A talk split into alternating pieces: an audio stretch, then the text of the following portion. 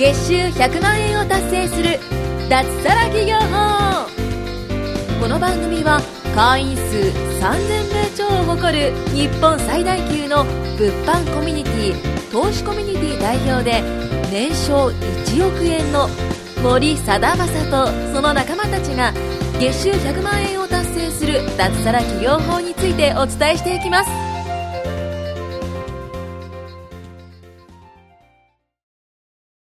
はい。ということで、えー第11回目ということで、今回もですね、えー熟成さんからいただいた質問をもとに、まあ、いろいろお話をしていきたいなと思います。で、今回は僕、近山と、梶前さんと、えー若さんはいと3人ではいお届けしたいと思います。よろしくお願いします。お願いしますよろしくお願いしますはい。で、今回の質問はですね、えー、まあ一ついただいているんですけども、皆さんが、まあ物販を始められた時の様子ですね。例えば、こう最初はのんびりゆっくりされてたのか、それともいきなりこうトップスピードでやったのか、っていう、始めた当時の話っていうのを聞きたいということなんで、まあいろいろこうその辺の話をしながら、まあどういうふうに考えていけばいいのかなっていうところまでお話できたらなと思います。は。はいいはいはいで、勝前さんはどんな感じでした、最初？僕はっすね、はいまあ僕もあの仕事をして、で、副業で、まあ僕の時は転売、まあ無在庫転売っていうのをやってたんですけど、はい。えっ、と、仕事が、出社が7時半出社で、帰ってくるのが21時、22時ぐらいで、で、そこからご飯、風呂入って、はい。で、夜中の3時とかまでやってたんですよね。副業を。でもそれなんでやってたかって言ったら、はい。あの、やんないと何も変わんないと思ってたうんん、ですよねなるほど、。なるほど。だからやるしかなかったんで、はいそれがトップスピードかと言われたらトップスピードなのかな？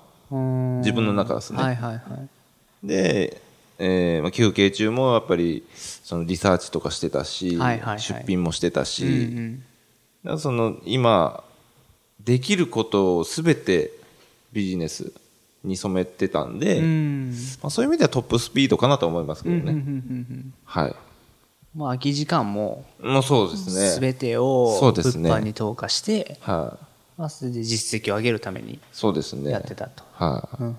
テレビ見てなかったんで。ああ、確かに、まあ、テレビとかね、捨てないとね。うん。若さんどうでした？そうですね。あの、まあ、私の中で、自分の中でその2回スタートあったと思ってて、はいはい。1回目は、その、えっ、とですね、私も無在庫転売っはい。ていうのを始めて、うん。その時はあの私結構いろいろ挑戦したりとか新しいことうんうをん。始めるの結構好きなんですけど、そこで初めて見たノウハウで初めてやることがなんか楽しくって、新しいことをがなんか、まあ、売れていく快感だったりとか、はいはいはい。で覚えるのが楽しかったですよね、はい。でそこはもう本当に、まあ、副業だったんですけど夜中までやったりとか、まあ、自分がもう楽しかったからあんま苦じゃなかったっていうのはうん。あります、あまりまあ苦じゃなかったと。もしかしたら、うん、それはまあがっつりやってたのかなとも思うんですけど、うん。まあ、逆にある程度慣れてきたらちょっとなんか飽きたじゃないですけど、はい。あなんかなんかちょっとなんかやるのがしんどくなってきたんですよね。うんうんうん。うん。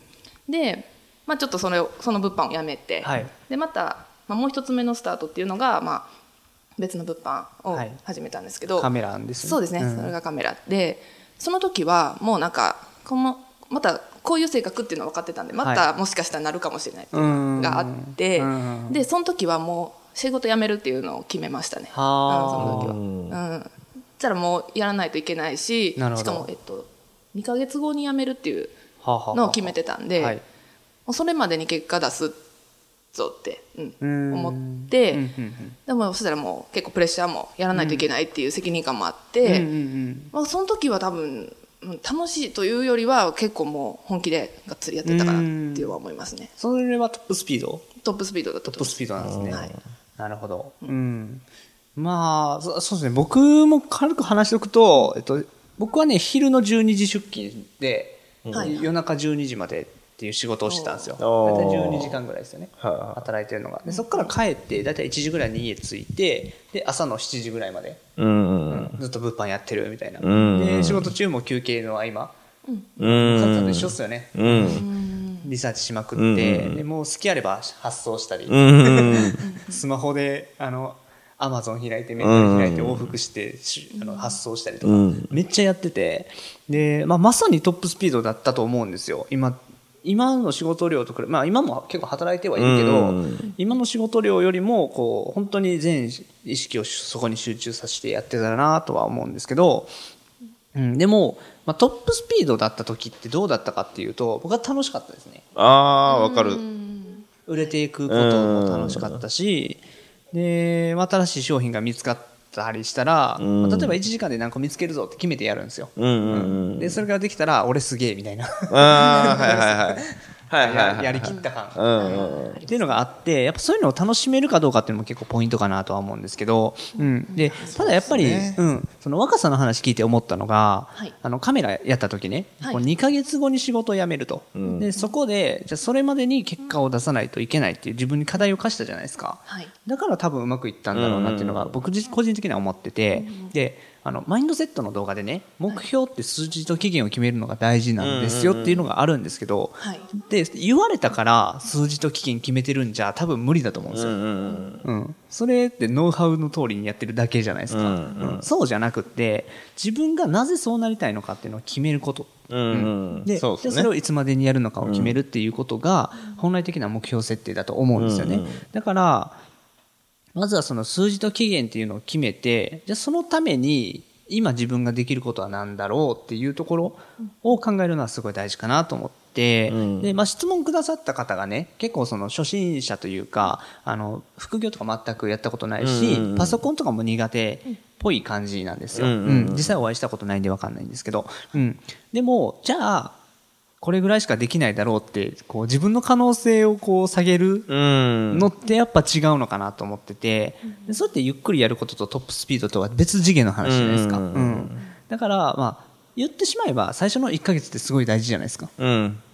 特に大事ですね。ですよね特に大事です。で、そこをトップスピードでできなかったら多分厳しいと思うんですよ、正直ね。うんううんんだからまあ僕らはトップスピードでやったし、うんで、入ってくれた方にはトップスピードでやってほしいなと、うん。僕らは思っていると。んそうねいうことだけはお伝えしたいなとうん。思います。最初のね、まあ3ヶ月ぐらい頑張れたら、そうなんですよもうね。本当ずっと頑張れるんで、はいやっぱその3ヶ月でも特に最初の1ヶ月だったりするじゃないですか。そうですね。だからそこにどれぐらいこう習慣化できるのかとか、考え方をやっぱり、その、副業をするって今までやってきたことないことなんで、そうですね。その、生活も変わるわけですよ。変わりますね。うん。だからそこを一気に変えた方がん、一気に変わってくるんですよ、結そう果も。ですね。うんそれ徐々にやるって、まあ、結構しんどいんです。逆にしんどいんですよ。うん戻っちゃいますしね。うんそこはっすね、その、初心者だからこそ、一気にガッてやった方がいいかなと思います、僕は。結構だから、僕らもそうだし、こうみんな勘違いしてることって、うんこう収入上がるときってね、こう徐々に上がると思ってるんですよ。うーん。ありません？そういうのあ。りますねありま。したね違いますよね。うん。ガンって変わるじゃないですか。そうですねそうなんですよねぐ。そうなんですよね。ドカって変わるから、ってことはやっぱ違うことやらなきゃいけないんでうすよね。ん。うんだからゆっくりじゃなくて、まあ、ゆっくり進むのも、まあ、考え方としてはあるんですけど、全然やったことないことをやる。うん。うん、でそれはだから例えばパソコンを覚えるとかもそうだと思うし、でまあ、今ね副業やってる方は副業やるとか、うん。うん。そういうのも全部そうだと思うんで、うん。まあ、まあトップスピードですね。推奨は。そうっすね。で、推奨はそれずっと続けるわけじゃないじゃないですか。その本当にその3ヶ月が大事だったり1ヶ月目っていうそこがきついだけって感じですね、うんうん。感覚的には乗り越えたらもう。本当収入が上がっていくだけそうなんですよ。またそこで楽しくなったり、生活もゆか豊かになってくるん本当でそうですね。そうですね、うん。それにまあやっぱその初月からまあねあの一気にそさっきのガンって上がるはもしかしたらないかもしれないですけど、ううん。ん。まあでもそのそこ乗り越えたらまあまあねあの楽しい未来じゃないけど待ってるんで、はい、そこは続けてほしいかなと思いますね。逆にじゃあゆっくりしかできないというか、うん。まあ、確かにこうトップスピードでやれって言われてもなかなかできない人もいるかもしれないですよね、うんうんうんうん。じゃあゆっくり、ゆっくり派の人ってどうやったらいいんでしょうね。ゆっくり派のし人はゆっくり物販？ゆっくり物ゆっ販くり物販。要するに継続できればいいわけですよ、うんそうです。よおそらく、まあまあまあ。まあまあ、うん。そうなんですよね。そうなんですよ。だからゆっくりやってると成果が出ないんですよね。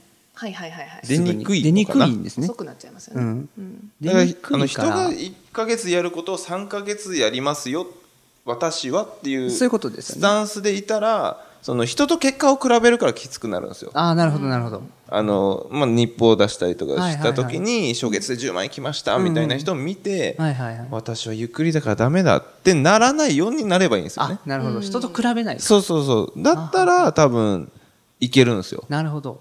ただ、きついと思います。そっちの方が。僕はね。確かに僕はね。うん。だから人と比べないようにして、まあそもそもでもそうですね、この質問が出る時点で、こう、トップスピードの人と比べてる感はあるじゃないですか。うんうんうん。うん。だから自分のペースがあるんなら、それはもう人とはもう全然比べずそうそうなんですよね。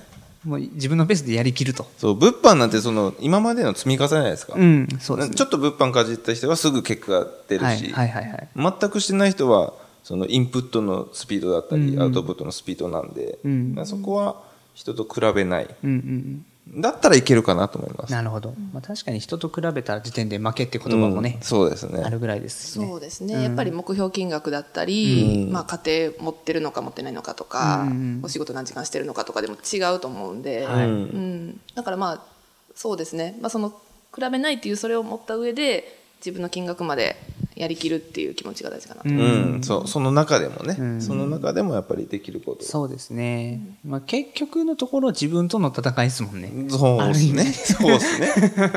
ロープレイです、ロープレイ。そうですよね。で、あの、あれですよ。まあ、確かね、1話目、2話目か、それぐらい、最初の方に断捨離の話をしたんですよ。こうんのラジオの番組で。はいはいはいはいうん。断捨離の話したんですけど、まあ、テレビを見ちゃうとか、うん YouTube 見ちゃうとか、ニコニコ動画見ちゃうとかね。あとは遊びが好きで、遊びに行っちゃう、飲みに行っちゃうとか、こう会社の人とね、あの、飲み会にうん誘われたら断れないとかね。まあ、いろいろあると思うんですけど、まあ、そういったところで、この物販に対していかにうん。時間を割くことができるか、うん、っていうのが、うん、まあ、すごい重要になってくる。